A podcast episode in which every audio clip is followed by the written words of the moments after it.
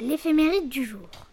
Nous sommes le vendredi 28 janvier 2022. 28e jour de l'année, 337 jours restants et 4e semaine. Horaire du soleil. Le soleil s'est levé à 8h26 et se couchera à 17h41. Et pour finir, durée d'ensoleillement. 9h15 plus 3 minutes. C'était Abigail. À bientôt!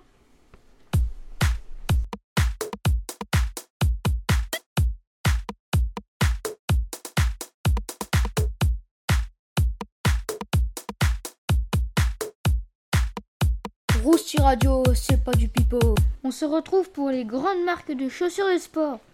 ASICS est une marque d'accessoires et équipements sportifs lancée dans la ville de Kobe, au Japon, par le jeune cordonnier Kiyachiro Onitsuka en 1949, surnommé Tiger. Il est le fondateur de l'entreprise Onitsuka. Tiger, à ses débuts, la marque propose essentiellement des chaussures de sport. Les toutes premières sont destinées aux joueurs de basket. Le cordonnier Kiyachiro Onitsuka s'inspire des fonctions des ventouses de poule pour fabriquer des baskets présentant un excellent niveau d'adhérence. C'est avec ces chaussures Tiger qu'un athlète remporte le marathon de Boston en 1951. Les chaussures qui suivent sont destinées aux coureurs. C'est également un courant avec des chaussures Tiger qu'un athlète éthiopien Abelt Bikla décroche la médaille d'or sur le marathon aux Jeux olympiques de Tokyo en 1964. C'est le début du succès des chaussures de Kiyashiro Inutsuka. Voilà, on vous laisse pour cette chronique.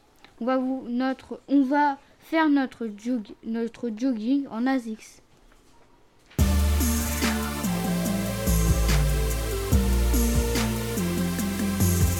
Radio pour se remplir le cerveau. Les plus belles fleurs. Bonjour tout le monde, aujourd'hui on se retrouve pour le lys. C'est parti La famille du lys est la famille des liliacées. Le mois de la floraison, juin à octobre, et la taille est de 60 cm à 1,50 m. Le lys, c'est la majesté faite fleur. Quand sa corolle s'ouvre, il nous offre d'abord le pur calice de ses trois pétales et trois pétales identiques, soit six pétales. De nombreuses variétés sont triées des papilles violacées. Le lys va-t-il dehors? Eh bien oui et non, car en hiver le lys pourrait geler et mourir, mais en été le lys a besoin de beaucoup de soleil et il pourra fleurir. En hiver, il vaut mieux le mettre dans un endroit sombre et frais inférieur à moins de 20 degrés. Eh bien, je crois que c'est terminé. À bientôt. C'était Zoé et Clara. Bye bye.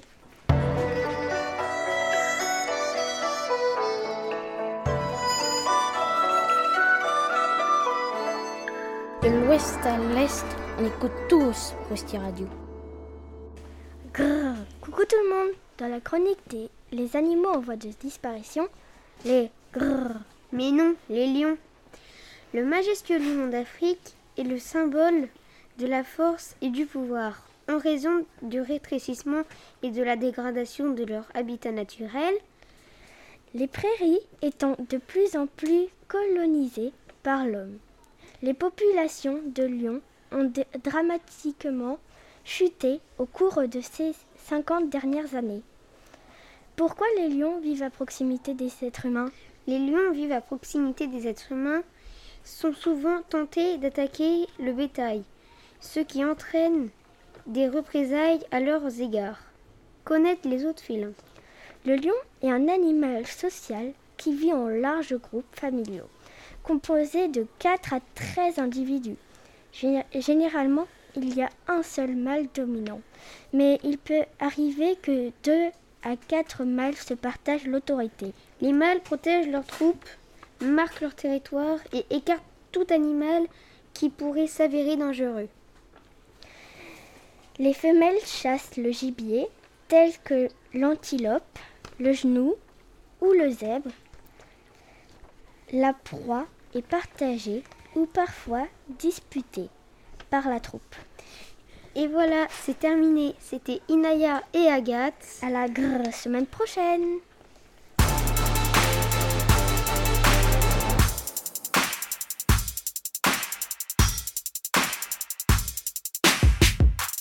Rousti Radio, le son qu'il te faut. Bonjour, aujourd'hui une nouvelle chronique des records improbables. Nous allons vous parler de l'homme le plus fort au monde. L'homme le plus fort au monde est surnommé Iron Bibi. Mais quel est son vrai nom? Il s'appelle Sheikh Ahmed Al Hassan Sanou. Il est né le 20 avril 1992. Il a donc 30 ans. Bien joué Sacha. Il est né à Bobo Dioulasso, au Burkina Faso. Il mesure quelle taille? Il mesure 1m90. Et il pèse combien de kilos? Il pèse 155 kilos. Bon bah moi je vais aller chercher mes haltères. Hein. Euh, pourquoi? Bah faut que je le rattrape Iron Bibi. Et voilà, notre chronique est terminée. C'était Malo et Sacha. À, bientôt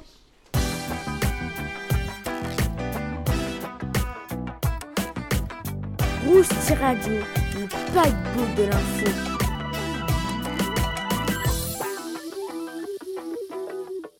Salut les amis Et si on jouait aux grottes? Formée il y a plus de 30 millions d'années, la plus bioluminescente située en Nouvelle-Zélande, Waitomo Glow. Waitomo Glow abrite des vers qui viennent de Nouvelle-Zélande. Nommé vers luisant, il se sert de la lumière pour attraper sa proie avec un fil de soie sur lequel est accrochée une larve qui la dévore. D'ailleurs, ce n'est pas la seule grotte, il y en a plusieurs. Maintenant, les enfants, ouvrez votre manuel d'histoire. Elle a été découverte en 1887 par, Can, par Tantinoro. Bon, bah je sais pas vous, moi je m'imaginerais pas en tant qu'insecte. C'était Louis et dans la chronique des grottes préhistoriques. À bientôt.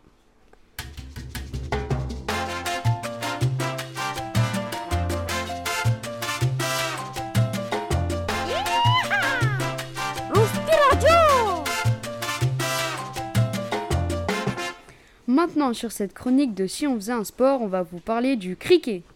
Le cricket est un sport collectif de balles opposant deux équipes composées de 11 joueurs, chacune sur un terrain ovale. Quand le cricket a été créé? On ne sait pas vraiment, mais c'est en France que l'on trouve la plus ancienne trace du cricket, en 1478. Eh ben dis donc, il est vieux ce sport. Comment se passe un match? Une rencontre est divisée en plusieurs manches. Au cours, au cours de au cours de chacune des équipes essaye de marquer des points et possède simultanément deux batteurs sur le terrain, chacun devant leur guichet. C'est quoi un guichet? Un guichet est une structure en bois aux extrémités du terrain.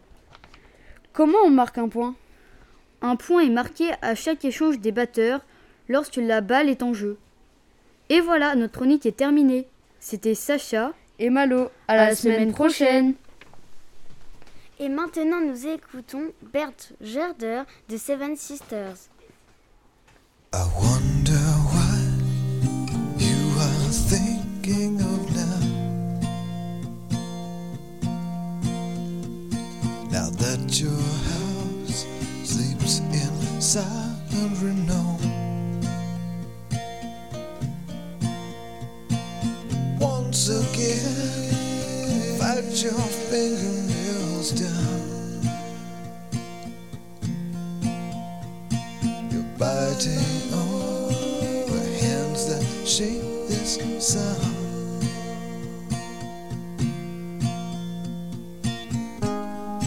First to go out, first little heart.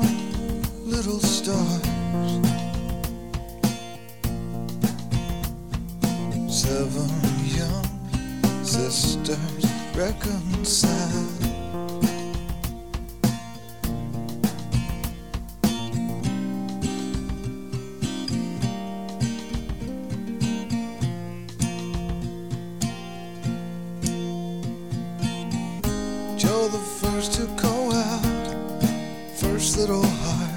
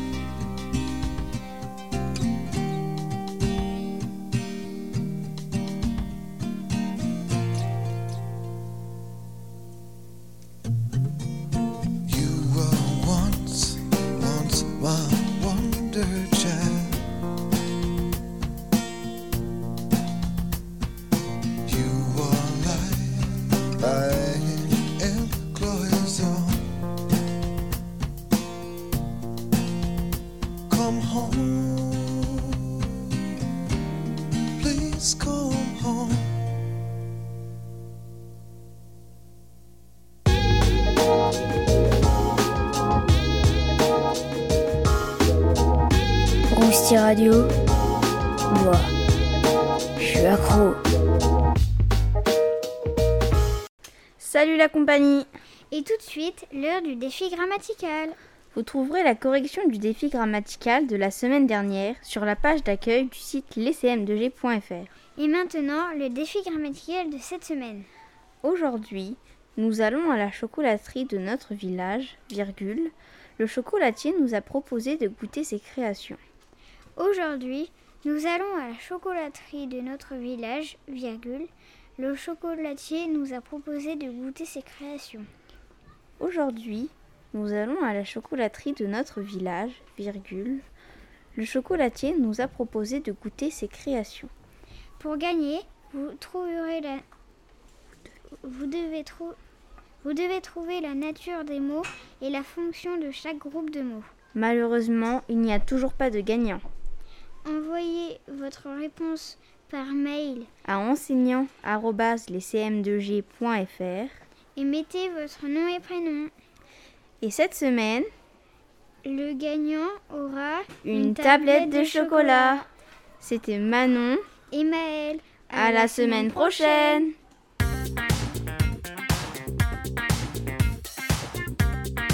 Rousti Radio pour ceux qui aiment l'info.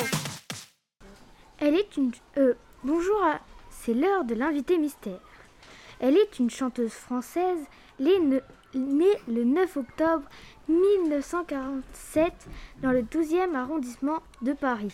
est morte le 7 janvier 2018 à Neuilly-sur-Seine. Elle commence enfant à chanter et faire de la musique avec ses frères avant d'enregistrer son premier disque. Cette chanson est traduite dans de nombreuses langues et elle devient célèbre en Europe, comme en Italie et surtout en Allemagne, où elle est très populaire au début des années 70. Par la suite, sa popularité s'estompe en France jusqu'à sa rencontre avec l'auteur-compositeur Michel Berger, qu'elle épouse en 1976. Elle retrouve un important succès populaire à ses côtés, avec une série de tubes de 1974 jusqu'au début des années 90. Outre ces chansons, ce couple d'artistes lance l'opéra rock, l'opéra rock Starmania et s'engage au Mali contre la famine et la sécheresse, notamment avec l'ONG Action École. Elle et Michel, et Michel Berger viennent de coécrire un nouvel album lorsque ce dernier meurt brutalement en 1992. Après le décès de leur fille Pauline le 15 décembre 1993 1997, elle quitte la scène. En hommage à Michel Berger, elle crée et veille aux représentations de la comédie musicale Résiste en 2015. La chanteuse comptabilise plus de 20 millions de disques vendus dans le monde. Elle meurt d'un cancer à l'âge de 70 ans. Qui est cette chanteuse? Et n'oubliez pas d'envoyer votre mail Sur enseignant.lescm2g.fr et mettez votre nom et prénom. C'était Lilou. Et Zoé. À, À bientôt. bientôt.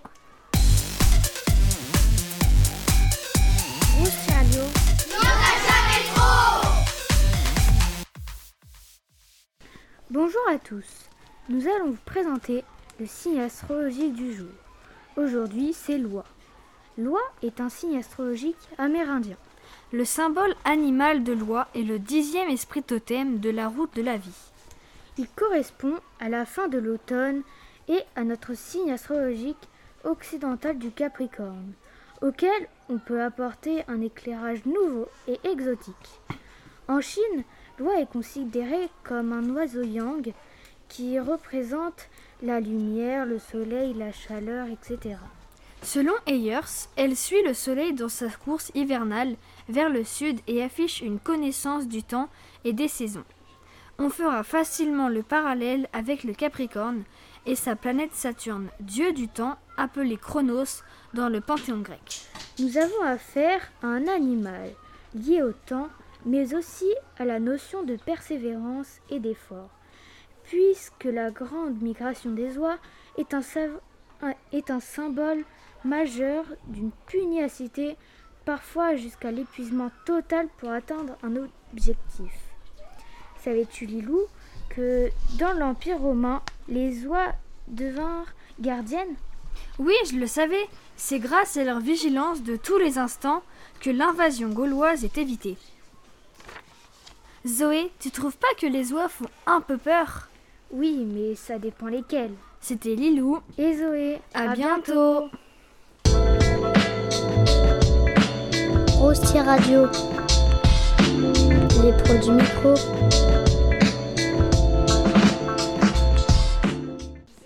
Bonjour la compagnie. Aujourd'hui, dans les plus grands cavaliers, nous allons vous parler de Charlotte Chalvignac. la meilleure cavalière française de dressage en février 2021. Mais quel âge a-t-elle? Eh bien, Manon, figure-toi qu'elle n'a que 30 ans. En 2019, elle est sélectionnée sur la liste Espoir pour les JO de Paris 2024 avec son mari qui est, enter- qui est entraîneur Jean Vessin. Ils ont l'une des meilleures écuries de dressage en France, où elle s'entraîne quotidiennement. La vie de Charlotte est tournée vers son objectif. Les JO de Paris 2024. C'était Manon. Et Zoé, bye Bye.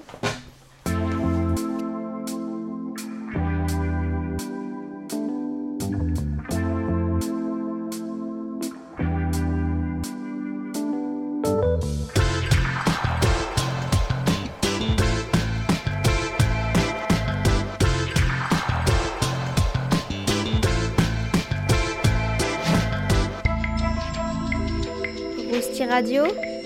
C'en est presque trop.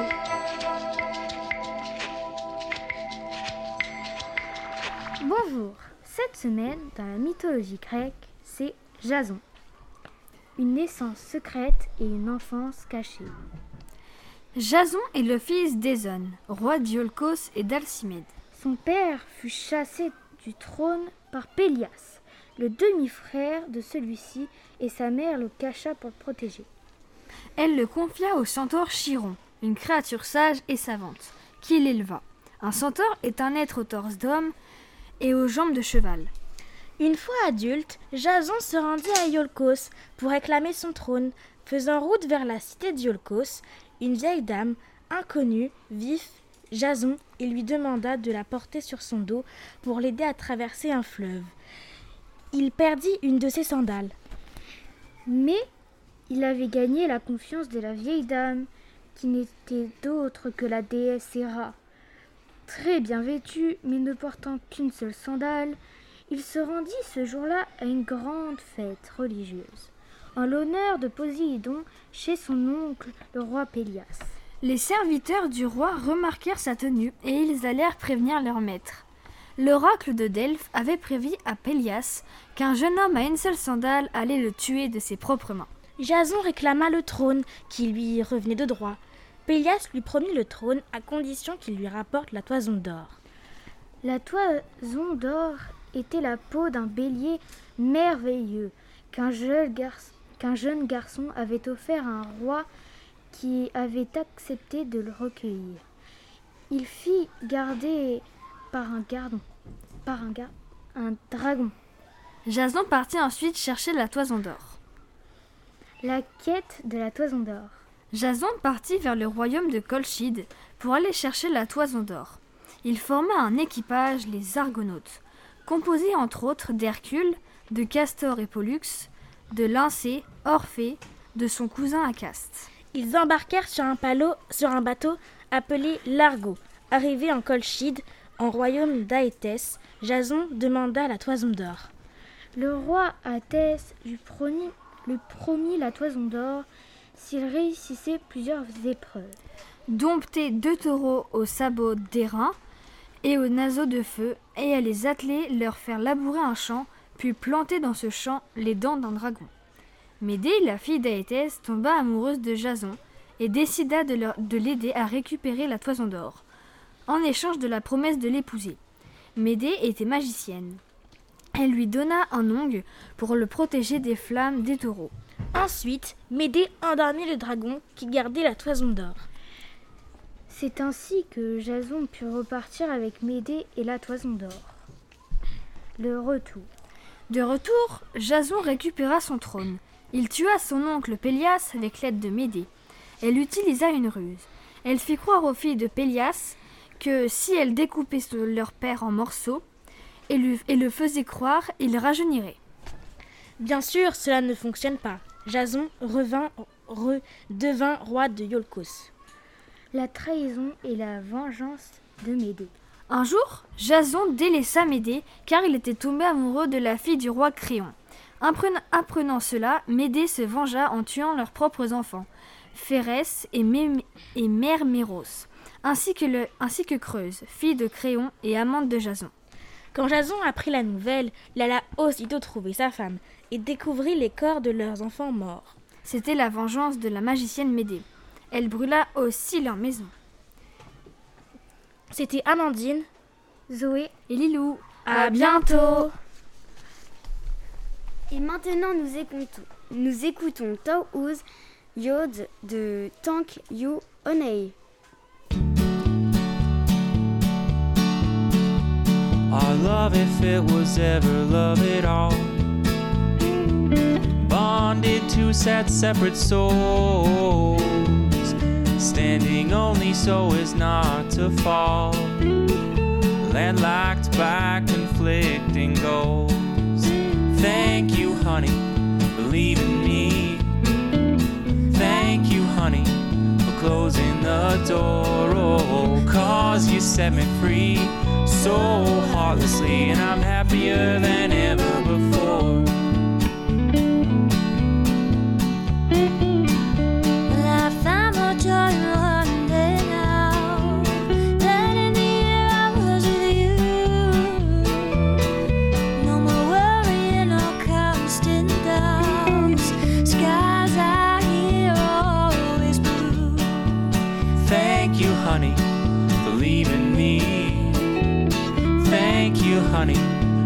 Closing the door. Oh, cause you set me free so heartlessly, and I'm happier than ever before.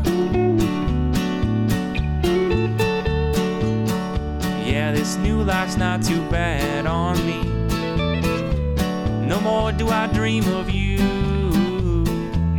I hope you're fine wherever you may be, and that you always stay there too. Thank you, honey, for leaving me. Thank you, honey, for closing the door. Oh, cause you set me free so heartlessly, and I'm happier than ever before.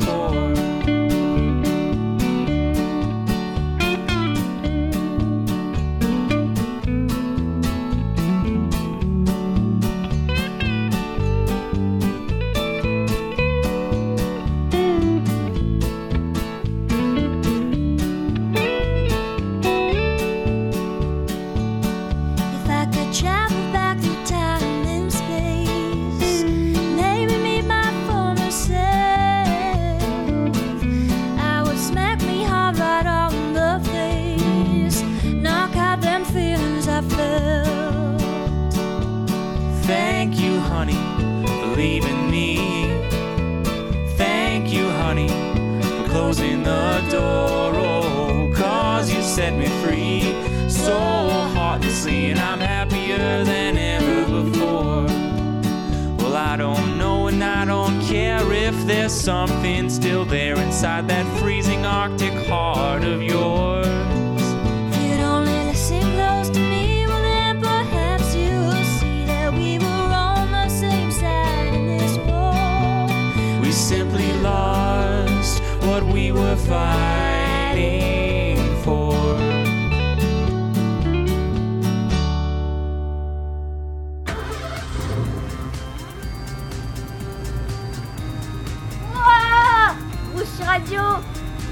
Sous le capot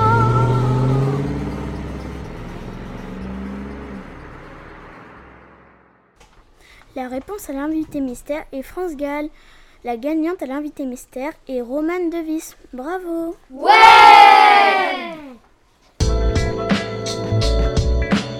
Rosti Radio. Les pros du micro. Bonjour tout le monde Aujourd'hui, nous nous retrouvons pour une nouvelle expression qui est Au pied de la lettre. Tu ne vas pas me donner un coup de pied, j'espère Mais non, ne t'inquiète pas. La signification de au pied de la lettre est scrupuleusement, au premier degré, sans chercher à comprendre. Son origine remonte au XVIe siècle. Cette expression prend au pied de la lettre a le sens de comprendre une chose dans le strict sens de mot. Il s'agit d'une allusion à la Bible, dans laquelle une lettre, des Corinthiens, met en avant la nuance qui existe entre ce que l'on peut dire ou écrire et le sens réel des mots, les sous- les sous-entendus. Aujourd'hui encore, exécuter un ordre au pied de la lettre consiste à le respecter entièrement sans le remettre en question. On peut aussi dire qu'une personne prend tout au pied de la lettre lorsqu'elle ne cherche pas à interpréter les mots d'un sens plus profond. C'était Margot. Et Amandine, À à bientôt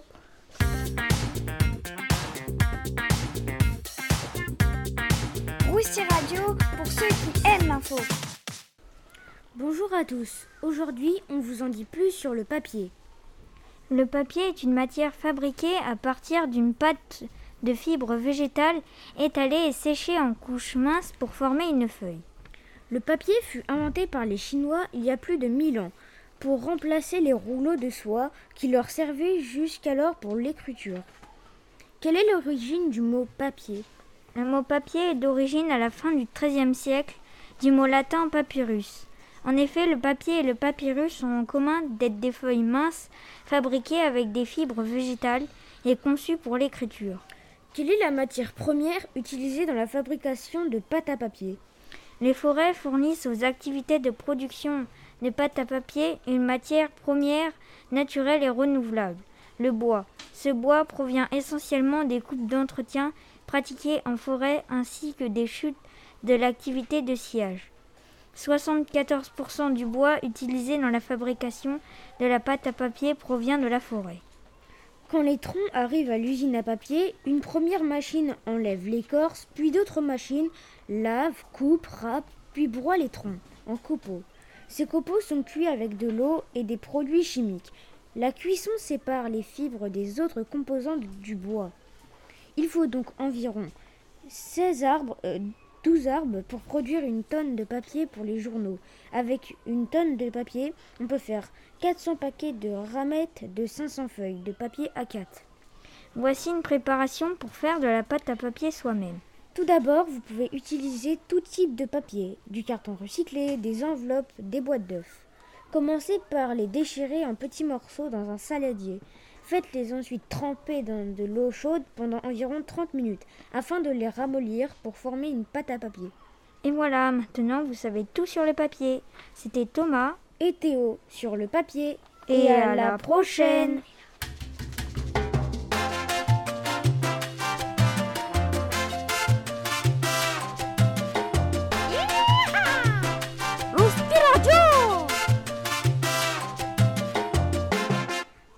Tout le monde. Aujourd'hui, dans la chronique des instruments de musique, Vous saurez tout sur les timbales. Les timbales font partie de la famille des percussions. les timbales d'orchestre sont accordées pour émettre des notes précis- précises.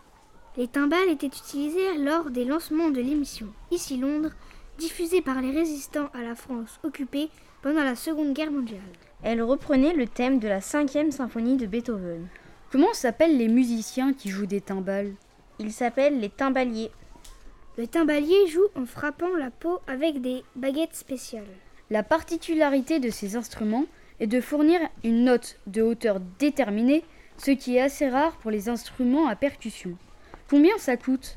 Le prix des timbales est très variable. Le, pr- le prix moyen est De 370 euros, mais peut aller jusqu'à plus de 11 000 euros. Un timbalier célèbre? Benoît Camberling, né le 21 janvier 1937. Il est membre de l'Orchestre national de Lyon et professeur au Conservatoire de Lyon. Après 45 années de carrière, il tire sa révérence comme timbalier solo. D'où vient le mot timbale Il vient de l'arabe table. Bon, bah moi, je vais à mon cours de percussion. Attends, Attends, je viens dire au revoir. Allez, salut Ciao Rusty Radio et bonjour les percussions. C'était Abigail Maël et Sacha. À bientôt.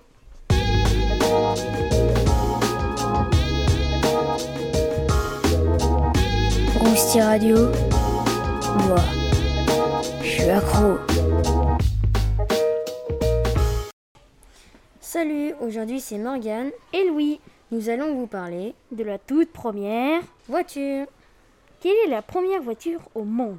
Karl Benz partage avec l'allemand Gottlieb Delmé la paternité de la construction en 1885 de la première voiture. C'est un véhicule à trois roues équipé d'un moteur à combustion interne.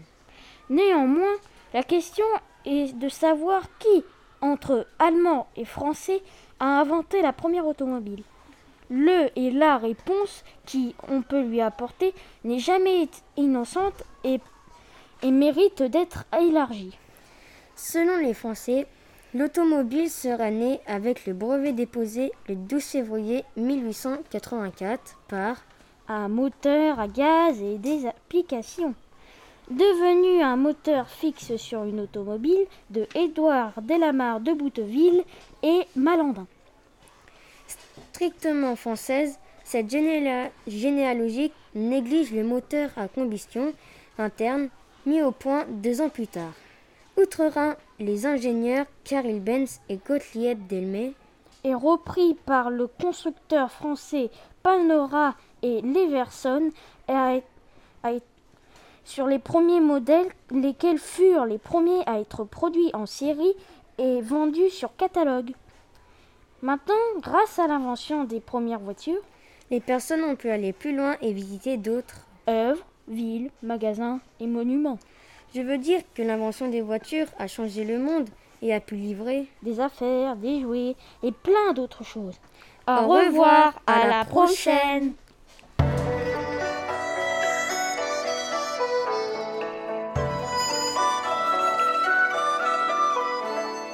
De l'ouest à l'est, on écoute tous Rusty Radio. Bonjour Aujourd'hui, nous nous retrouvons pour le gâteau au carambar. La recette. Pour commencer, on met 40 carambars, 40 décilitres de crème, puis faire chauffer la crème et les carambars. Ensuite, dérouler une pâte sablée prête à l'emploi. Faire cuire la pâte sablée. Une fois cuite, mettre l'appareil. Au fait, savez-vous ce que c'est que l'appareil? C'est un mélange constituant la base de la recette. On le, met dans le fond de tarte et mettre au frigo à refroidir. Et voilà, c'est prêt. Au revoir, c'était Evan en compagnie du gâteau au carambar.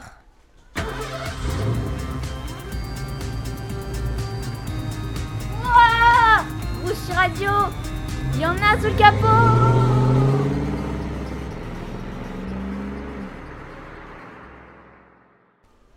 Bonjour tout le monde. Aujourd'hui, dans la chronique du drôle de métier, Vous serez tous sur l'herpétologiste.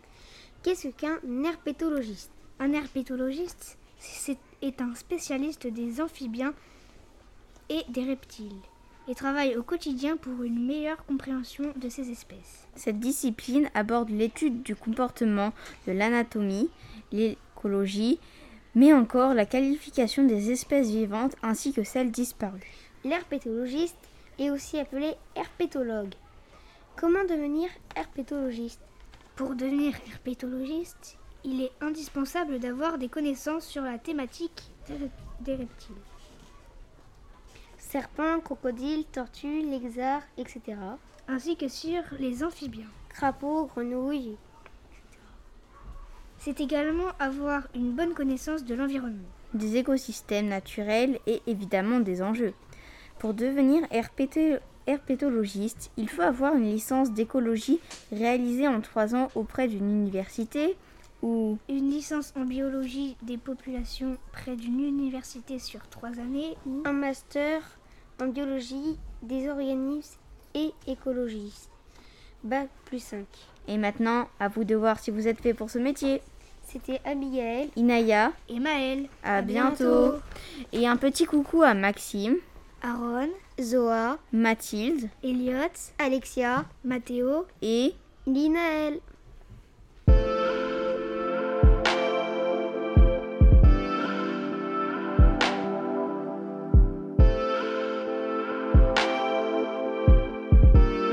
Et voilà, notre hostie radio est terminée.